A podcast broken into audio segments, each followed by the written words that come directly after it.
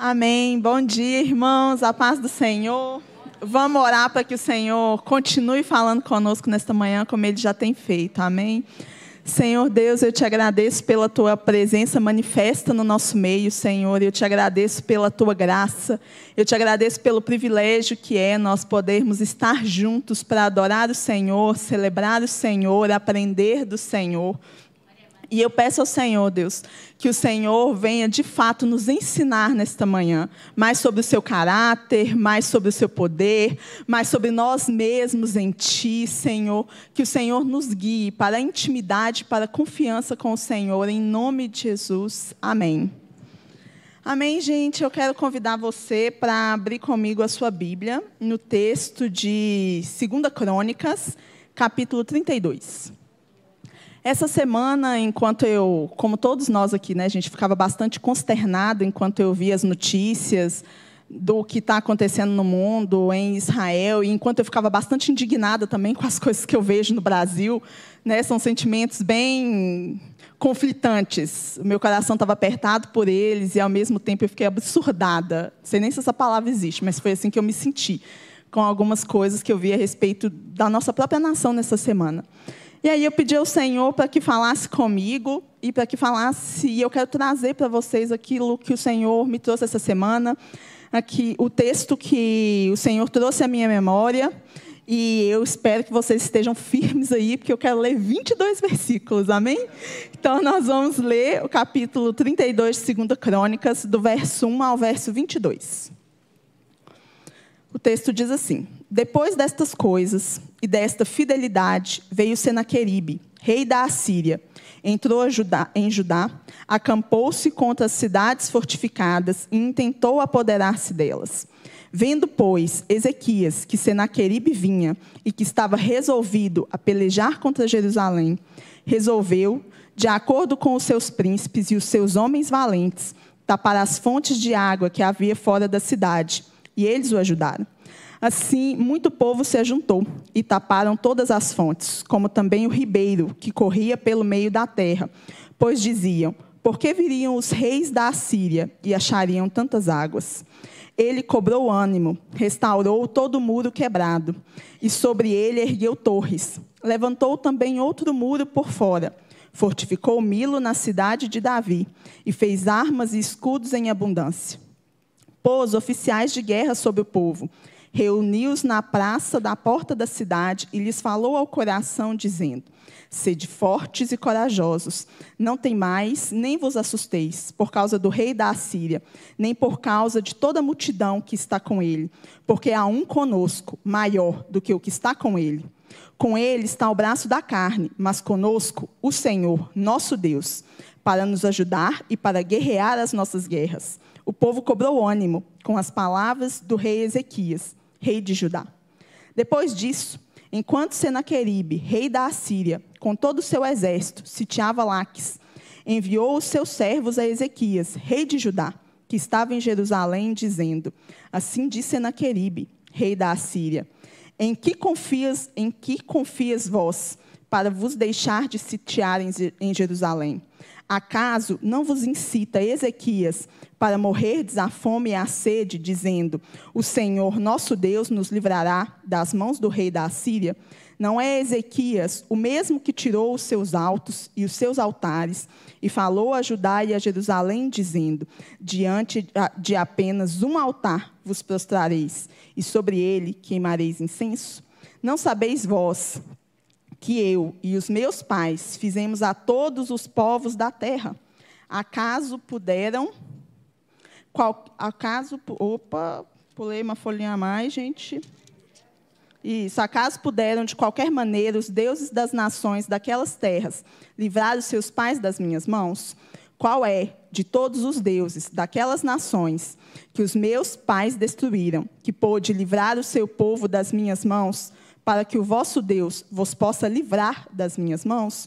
Agora, pois, não vos engane Ezequias, nem vos incite assim, nem lhes dei crédito, porque nenhum Deus de nação alguma, nem de reino algum, pôde livrar o seu povo das minhas mãos, nem das mãos dos meus pais, quanto menos vos poderá livrar o vosso Deus das minhas mãos? Os seus servos falaram ainda mais contra o Senhor Deus e contra Ezequias, o seu servo. Senaqueribe escreveu também cartas para blasfemar do Senhor, Deus de Israel, e para falar contra ele, dizendo: Assim como os deuses das nações de outras terras não livraram o seu povo das minhas mãos, assim também o Deus de Ezequias não livrará o seu povo das minhas mãos. Clamaram os servos em alta voz, em judaico, contra o povo de Jerusalém, que estava sobre o muro, para os atemorizar e os perturbar, para tomarem a cidade. Falaram do Deus de Jerusalém, como dos deuses dos povos da terra, obras das mãos dos homens. Porém, o rei Ezequias e Isaías, o profeta, filho de Amós, oraram por causa disso e clamaram ao céu. Então o Senhor enviou o seu anjo, que destruiu todos os homens valentes, os chefes e os príncipes no raial do rei da Assíria. E este, com o rosto coberto de vergonha, voltou para a sua terra. Tendo ele, tendo ele entrado na casa do seu Deus, os seus próprios filhos, ali o mataram à espada. Assim livrou o Senhor a Ezequias e aos moradores de Jerusalém das mãos de Senaqueribe, rei da Síria, e das mãos de todos os inimigos, e, lhe deu, e lhes deu paz por todos os lados. Eu sei que essa é uma história comprida, né, gente? Mas eu acho que você pode perceber porque o Senhor falou comigo a respeito dessa história. Não só porque ela se assemelha a uma situação física que nós estamos vendo a nação de Israel viver nesse momento, mas porque eu acho que essa história também se assemelha a uma situação espiritual na qual todos nós estamos inseridos e, de alguma forma, todos nós estamos vivendo. Porque, se a gente olhar para essa cena, a gente vai ver que o rei Ezequias e o povo de Deus estavam aqui passando por um momento de instabilidade um momento de incerteza com relação ao seu futuro, um momento de insegurança capaz de despertar neles uma grande ansiedade. Por quê? O seu inimigo estava às suas portas. O seu inimigo estava rodeando a sua cidade. E o seu inimigo tinha uma dupla estratégia. E eu quero que a gente pense nisso e traga isso para a nossa própria realidade. A estratégia de Senaqueribe ela era dupla. A primeira coisa que ele ia fazer, então, era fazer um cerco. Era se postar ao redor do povo de Deus. E o cerco era uma estratégia de guerra muito comum na antiguidade, muito brutal porque ela limitava a locomoção de quem estava dentro, quem estava cercado, limitava a condição de alimento. A ideia era matar o inimigo de fome, de sede e de desespero. Já era brutal por si mesmo, mas Senaqueribe ainda fez mais. Antes dele chegar, ele mandou os servos dele e falou assim: ó, vocês vão lá e vocês vão gritar para todo mundo que está dentro daqueles muros o seguinte: ninguém nunca escapou das minhas mãos. Ninguém nunca resistiu a Senaqueribe. Quem é o Deus de Israel? E quem é Ezequias para não cair diante de mim? Sabe o que ele queria? Ele queria amedrontar o coração de quem estava dentro dos muros. Ele sabia que se eles ficassem temerosos, se eles ficassem ansiosos, se eles ficassem angustiados, o inimigo ia parecer ainda maior para eles. E aí isso tinha o condão de causar algumas coisas dentro da cidade. Primeiro, aquelas pessoas iam ficar desesperadas e elas iam querer tentar fugir por conta própria, resolver a situação por conta própria. Isso ia causar confusão dentro dos muros da cidade, porque a ansiedade gera precipitação. As pessoas iam se precipitar, fazer o que não deviam, tentar resolver por conta própria, porque elas teriam abalado a confiança delas no Senhor.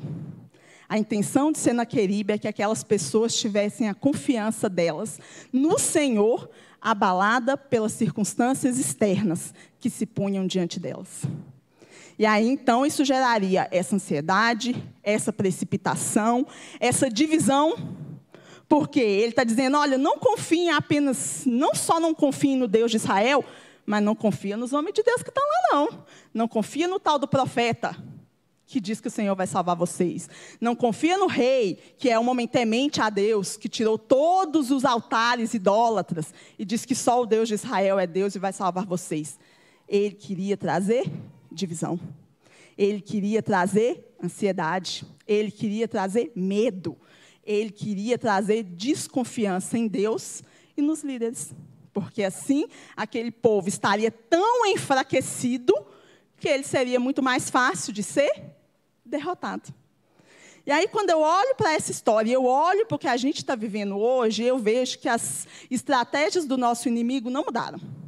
Ele continua fazendo conosco a mesma coisa que fez com o povo de Israel lá atrás. Ele continua querendo dizer para mim e para você: olha, olha para as circunstâncias, olha para o caos, olha para a confusão, olha para a bagunça que está esse mundo, olha para a bagunça que está essa nação, olha para o tamanho do inimigo à sua frente. Será que Deus vai te livrar mesmo? Será que Deus vai te ouvir mesmo?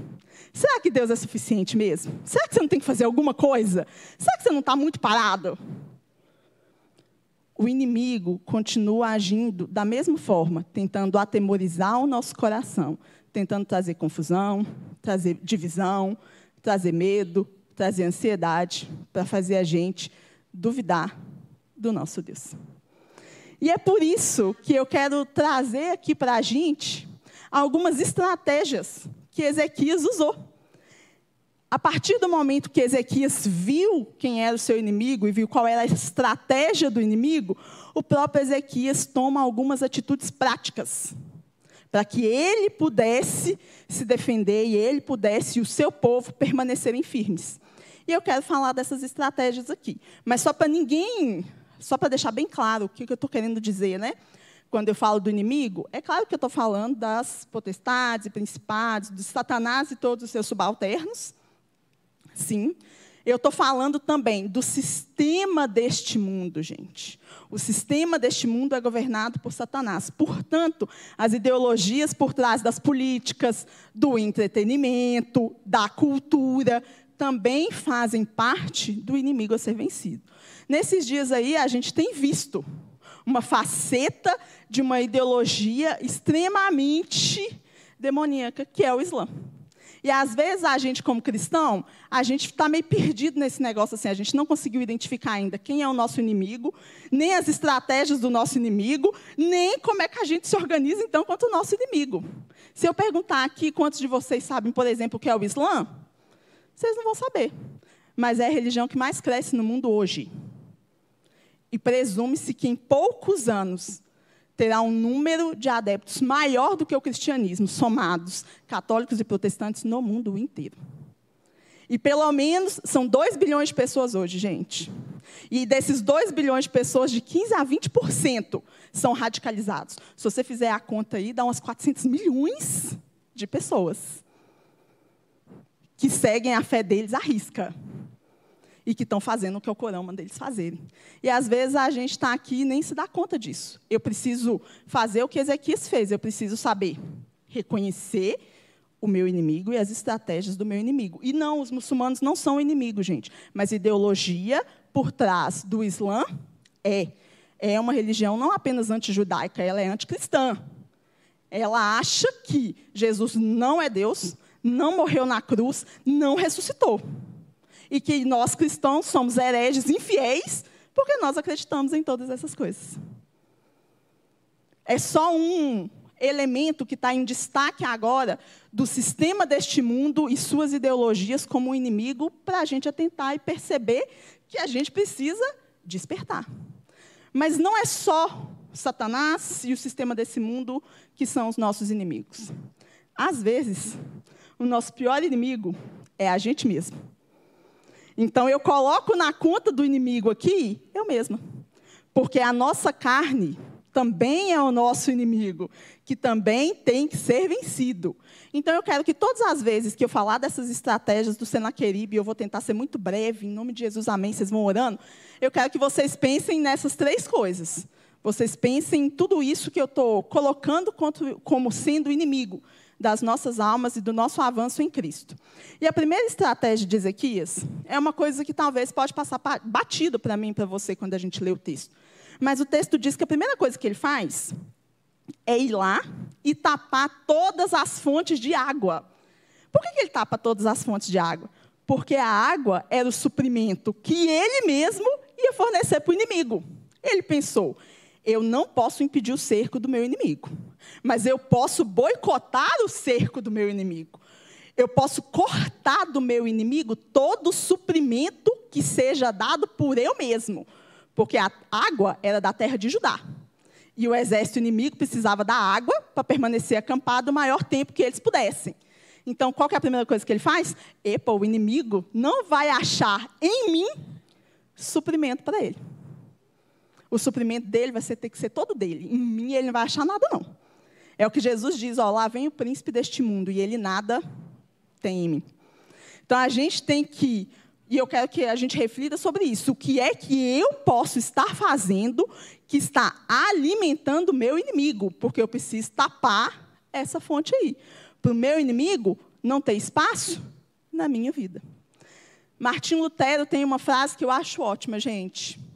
Ele fala o seguinte: ele fala assim, olha, eu não posso impedir o passarinho de cagar na minha cabeça, mas eu posso impedir o passarinho de fazer um ninho na minha cabeça. Ele fala isso com relação ao pecado. Então, infelizmente, eu e você somos pecadores. Mas isso não quer dizer que a gente tenha que viver uma vida inteira na prática do pecado, que eu sou pecador mesmo. Então, eu vou aqui cuidar dos meus pecados, alimentar os meus pecados com todo carinho, não vou desapegar dos meus pecados, porque eu sou pecador mesmo. Eu estou alimentando o meu inimigo. Aí depois eu não quero saber por que, que o inimigo está sambando na minha cabeça. Então, eu não posso dar lugar ao meu inimigo, eu não posso alimentar o meu inimigo. Eu tenho que descobrir que atitude minha, o que, que eu tenho feito, o que, que eu tenho permitido entrar na minha mente, no meu coração, na minha casa, que influências eu tenho deixado da cultura desse mundo dominar a minha mente, que podem significar, de alguma forma, alimento para o meu inimigo contra mim. Outra coisa que ele faz é verificar que tinha brecha no muro da cidade. E ele sabia uma coisa muito importante, gente, que todo mundo lá na antiguidade sabia. Enquanto o meu inimigo estiver ao meu derredor, eu tenho uma chance. Mas se eu deixar o inimigo entrar, eu perdi. Então ele olha para os muros da cidade e fala assim: eu vou tampar todas as brechas. E eu vou fazer mais. Eu vou fazer uns muros de vigia, vou botar o pessoal para vigiar, e ainda vou fazer outro muro externo. O Ezequias sabia que o seguro morreu de velho que é melhor prevenir do que remediar. Ele foi lá e botou não só um muro, ele fez dois. Ele estava criando barreiras, ele estava impondo limites para que o seu inimigo ficasse o mais longe possível dele dentro da situação onde ele se encontrava. Gente, a gente tem um problema com limites. A nossa geração entende que limite é uma coisa ruim. Não é. Dê limite para os seus filhos. Ele vai ficar chateado com você, mas um dia lá na frente ele vai entender que o limite é a barra de proteção o limite é a barra de proteção. Então, eu também tenho que pensar o que, que eu estou fazendo que está dando brecha para o meu inimigo. Será que eu estou trabalhando demais e não estou tendo tempo para orar? Não estou tendo tempo para ficar com a minha família? Não estou tendo tempo para ver o que está lá no celular do meu filho? O que está lá na televisão do meu filho? Será que eu não vejo rede social demais? Será que eu não me entupo de televisão demais e todas essas coisas não vão produzindo na minha mente, no meu coração, brecha para o meu inimigo? A gente precisa tapar as brechas e fazer muro de limite e ainda vigiar. Que ele botou os vigia lá, que ele viu o inimigo de longe. Disse, assim, ó, aquilo ali ó, é a estratégia do meu inimigo, mas eu já estou vendo desde agora. Porque eu estava vigilante. Porque o meu povo estava preparado e vigilante, e o inimigo não pegou a gente de surpresa. Aí outra coisa que ele faz, ele percebe que ele não ia ganhar aquela guerra sozinho. Não tinha como ele resolver aquilo sozinho. Então, sabe o que ele faz? Ele procura todo mundo dentro da cidade que era homem valente. Ele não pediu os frouxos, ele pediu os valentes. Falou assim: ó, junta todos os valentes aqui comigo e a gente vai defender a cidade junto, a gente vai tapar as fontes de água junto, a gente vai tapar as brechas junto, a gente vai guerrear junto, a gente vai vigiar junto. E a questão que fica para mim e para você é: quem é o seu homem valente? Quem é a pessoa aí, ó, que está ombro a ombro com você nessa guerra. E se você não tem, você pode começar a ficar preocupado, porque não existe o cristianismo do eu sozinho. Não existe o cristianismo da internet. Ah, eu vejo pregação na internet. Isso não é ser cristão, não, irmão. Ser cristão é caminhar junto. O cristianismo é um corpo. Nós somos um corpo. Um corpo tem vários membros. Nós somos uma unidade. Não existe exército de um homem sozinho. Um exército é composto por várias fileiras de homens e mulheres. Então você tem que pensar aí: quem é o seu valente. Se você não tem, eu te aconselho a procurar uma igreja casa, eu te aconselho a procurar um pastor, eu te aconselho a procurar alguém para te discipular, você caminhar junto, um irmão de oração com você. Porque uma pessoa sozinha na guerra é a pessoa que é primeira a ser alvejada. Ela é alvo fácil, ela está sozinha, ela não tem ninguém para escudar ela, ela não tem ninguém para proteger ela. Então, ela muito mais facilmente será eliminada. Mas não adianta só você ter a pessoa valente do seu lado, ele tem que ser valente, tem que ser guerreiro. Mas ele tem que saber usar a espada dele. Porque se o cidadão também não sabe usar a arma que ele tem, ele também é alvo fácil na batalha. Não adianta você ter a arma se você não sabe usar a arma. Você tem que ter a arma e saber usar a arma. Ele falou assim: ó, vamos fazer os melhores escudos aí, vamos fazer as espadas. Mas vamos dar para quem sabe usar. E aí, gente, a minha e a sua arma na batalha que a gente está vivendo é a palavra de Deus. A própria Bíblia diz a respeito de si mesma que ela é uma espada afiada, útil para discernir aí, ó, as intenções, o coração, para dividir o que é de Deus, o que não é de Deus. Eu preciso saber manejar bem a minha arma. Só que isso só acontece com familiaridade. Eu vou contar para vocês rapidinho a história de quando eu fui para minha primeira aula de tiro. Ô, oh, gente, quando eu fui para minha primeira aula de tiro, eu não sabia nada. Aí eu peguei na arma, achei aquele troço esquisito. Ela era pesada, ela era grande. Eu não sabia pegar nela direito.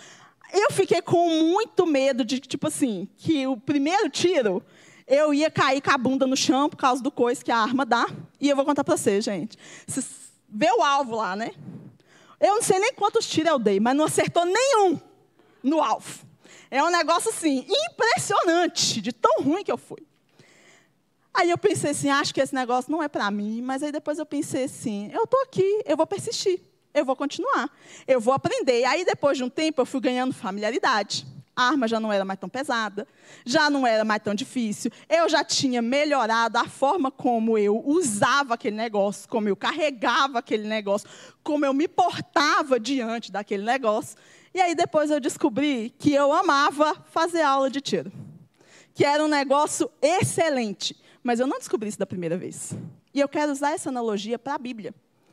Por quê? Porque às vezes ela pode parecer difícil, mas é a minha falta de familiaridade. Se eu nunca me familiarizar com ela, ela nunca vai ficar mais fácil. Aí eu vou ser sempre o cara que escolhe nos outros, porque é muito mais confortável. Eu escorar no cara que passou a semana inteira preparando a mensagem, veio aqui, aí eu me sinto alimentadinho, vou para casa gordinho, aquecidinho e pronto. Mas é muito fácil viver do trabalho alheio. Mas isso não te dá familiaridade. Isso não faz de você um guerreiro preparado para a guerra que está vindo. Isso faz de você o alvo fácil. Por quê? Porque você não conhece Deus por conta própria. Você não tem experiência com Deus por conta própria. Você não está familiarizado com a sua arma. Aí, na hora que alguém precisa de um conselho, a gente vem com achômetro. Gente, está cheio de achômetro aí. A gente liga a internet, só tem achômetro. Mas eu e você não somos os homens valentes que são chamados para dar nossa opinião. A gente é firmado na palavra de Deus. A gente precisa conhecer a palavra de Deus. A gente precisa pregar a palavra de Deus. A gente precisa demonstrar as pessoas com a palavra de Deus. A gente precisa viver e comportar de acordo com a palavra de Deus. Mas eu só faço isso se eu ganhar familiaridade. Então, seja o homem valente, que é sábio, que sabe manejar bem a sua arma, para o inimigo não pegar você desprevenido. E eu estou quase acabando, gente, me dá cinco minutos. Ô Jesus, me ajuda. Me ajuda, cinco minutos. Quando a gente olha para Ezequias aqui, a gente vê que ele chama o pessoal, porque ele sabia que aquelas pessoas estavam atemorizadas, gente. E o Ezequias também estava atemorizado. E eu quero chegar no último, no último ponto mesmo. Vocês acham que o Ezequias não sentiu medo? Vocês acham que o Ezequias era tipo MacGyver diante de Cristo? Cara, não não. Se você ler essa mesma história, está lá no livro de Isaías. Porque ele era o profeta, a gente viu. Lá no capítulo 36 e 37 de Isaías. Então, depois você lê lá. Diz que quando Ezequias ele recebe a carta do Senaqueribe, ele escuta os gritos de ameaça do inimigo, sabe o que ele faz, gente? Ele sente medo mesmo, porque ele era gente, que nem eu e você, de carne e osso. Ele se atemoriza, ele rasga as vestes dele, ele põe pó de cinza na cabeça dele. Ele entra dentro do templo do Senhor com aquela carta nas mãos e sabe o que ele fala? Hoje é um dia de angústia, hoje é um dia de perseguição, hoje é um dia de vergonha, Deus. Hoje é um dia de calamidade. Hoje eu não estou bem. Hoje eu não estou dando conta. Eu não tenho força suficiente. Ele reconheceu que, por mais que ele tivesse inúmeras estratégias, ele não era capaz. Ele se prostrou diante do único que era capaz. E assim como Ezequias, eu e você precisamos entender que a gente também vai passar pelo dia da calamidade. Mas que a gente tenha a liberdade de chegar diante do nosso Deus e dizer: Deus, hoje é dia de angústia, hoje é dia de vergonha, mas o Senhor abre os seus ouvidos e ouve. O Senhor abre os seus olhos e vê. Essa foi a oração de Ezequias. Sabe o que Deus faz diante da oração de Ezequias? Deus responde, gente, porque Deus ouve mesmo, Deus vê mesmo, e Deus responde. E Deus é poderoso. E ele diz para Ezequias: assim, Olha, Ezequias, esse inimigo, ele não se levantou contra você. Ele não blasfemou contra você, foi contra mim. E eu mesmo vou fazer esse inimigo que veio contra você por um caminho, voltar por sete caminhos diferentes, porque eu sou o Senhor Deus Todo-Poderoso, valente nas guerras. E essa história, gente, não está registrada só na Bíblia.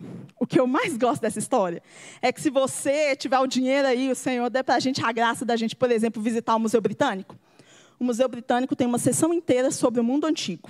E uma das coisas que eles encontraram num sítio arqueológico na cidade de Nínive, que era a capital da Assíria. E esse sítio arqueológico existe até hoje, e esses, né, esses artefatos estão no Museu Britânico. Eles encontraram a narração dessa história aqui, pela ótica dos assírios. Essas placas de pedra citam o nome de Ezequias, para provar que não é só a Bíblia que diz, não, é a história do mundo que diz. E sabe o que a história do mundo diz? Diz que o maior império do mundo, a Síria era o maior império do mundo. Eles destruíram, passaram em cima de Israel que nem um trator, a nação do norte. Mas aí a história da Síria e a história do mundo antigo diz o seguinte: o maior imperador do mundo chegou diante de uma tal nação. Era uma nação pequena, era uma nação não tão conhecida assim. Era a nação de Judá. E tinha alguma coisa na nação de Judá que fez com que a Síria, o maior império do mundo, tivesse ali em Judá o princípio da sua queda. Sabe o que fez a maior nação do mundo cair? É porque lá em Judá, Deus estava. Deus estava lá.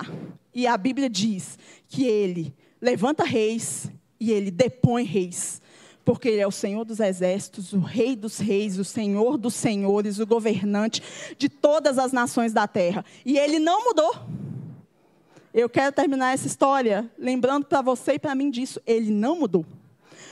O inimigo, gente, se vocês prestarem atenção nesse texto aqui, ele chega diante dos muros e ele grita: O Deus de Ezequias não vai livrar vocês. O inimigo reconhecia que sobre a vida de Ezequias tinha um Deus.